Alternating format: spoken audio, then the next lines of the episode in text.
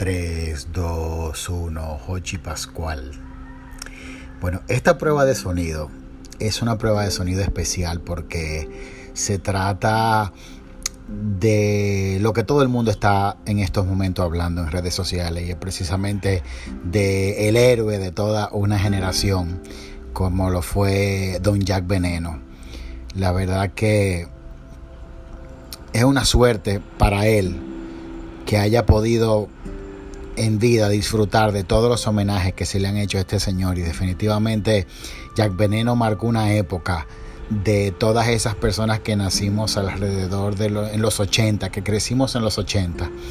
Y yo recuerdo de muy niño esperar los domingos para ver a Jack Veneno. O sea, eso era un toque de queda en la televisión. Mira, a veces quería ir yo para la playa. O sea, mi mamá me quería llevar para la playa con todos los power. Y en vez de yo montarme en un jet una yo lo que quería era ver a, con, a ver qué es lo que le iba a hacer ya Veneno al Taira.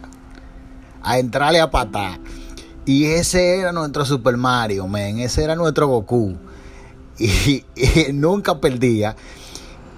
Y increíblemente, aunque todo el mundo lo que comentaba era que definitivamente eso era una falsa, porque ya Veneno no perdía, pero definitivamente fue un héroe para los niños en una época donde República Dominicana estaba sumergida bajo mucho sometimiento de economías extranjeras.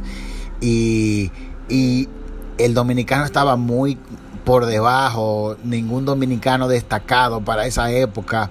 Y en los 80 de repente viene Jack Veneno, este tipo que es sumamente dadivoso con los necesitados, es una persona que, que afable, todo el mundo lo quiere y al mismo tiempo ser el héroe de los dominicanos y nosotros sentirnos orgullosos de él ganarle a un Ric Flair en su época, que era el luchador de los Estados Unidos. Y cuando ya Veneno le ganó a ese tipo, aquí hubo una celebración nacional.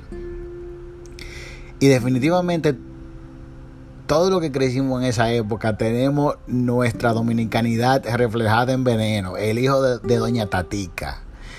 y, y, todas las marcas encima de Jack Veneno y Jack Veneno utilizaba todo ese beneficio de publicidad que recibía, lo utilizaba para ayudar a los necesitados. Y de verdad que no solamente fue nuestro Goku, nuestro Super Mario, sino que también ayudaba a mucha gente.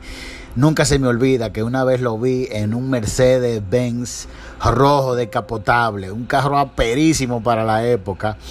Y recuerdo que siempre la gente se le acercaba y siempre estaba regalando dinero, regalándole a la gente. La gente lo quería muchísimo. Incluso una vez me lo encontré en un supermercado y todo el mundo saludando a Don Jack Veneno. La verdad que para nosotros que crecimos viéndolo y, e, era como ver el chavo. Y para nosotros que crecimos viéndolo, eso era un toque de queda los domingos. El chavo era de lunes a viernes, lo recuerdo perfectamente. El chavo era de lunes a viernes a la una, eso era un toque de queda.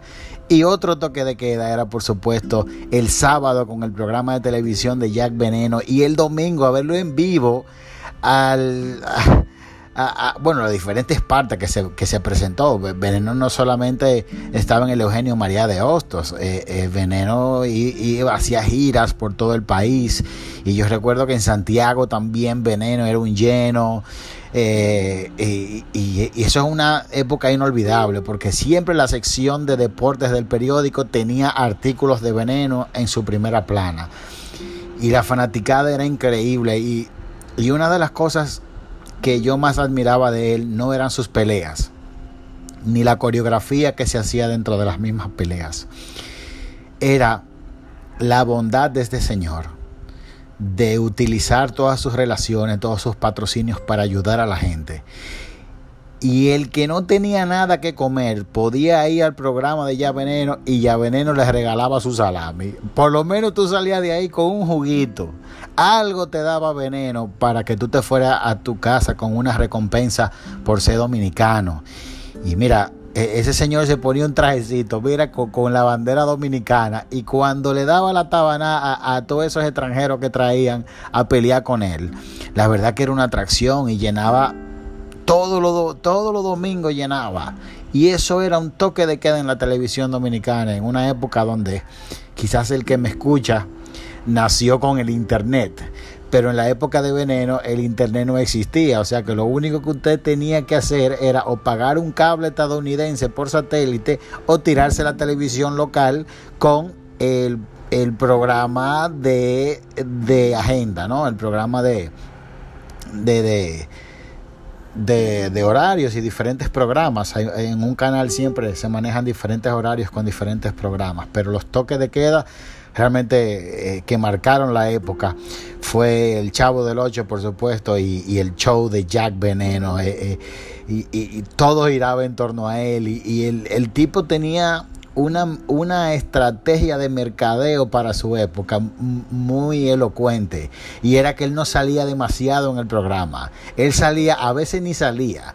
Y cuando salía era como que eh, el superhéroe que se está sentando en una silla, entonces llegaba en un motor San o sea, de la manera más humilde, el tipo se comportaba y era el héroe de los dominicanos y representaba que los dominicanos somos buenos, que ganamos en cosas, que le podemos ganar a un gringo, que le podemos ganar a gente extranjera.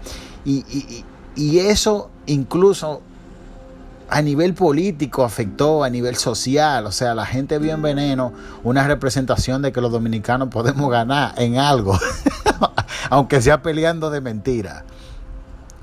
Pero, pero fue un superhéroe, sobre todo para muchos niños y, y él tenía una actitud siempre de, venerar a su madre, siempre mencionaba a su mamá, doña Tatica, y eso fue un muy buen ejemplo para los niños con la familia y, y, sus hijos también.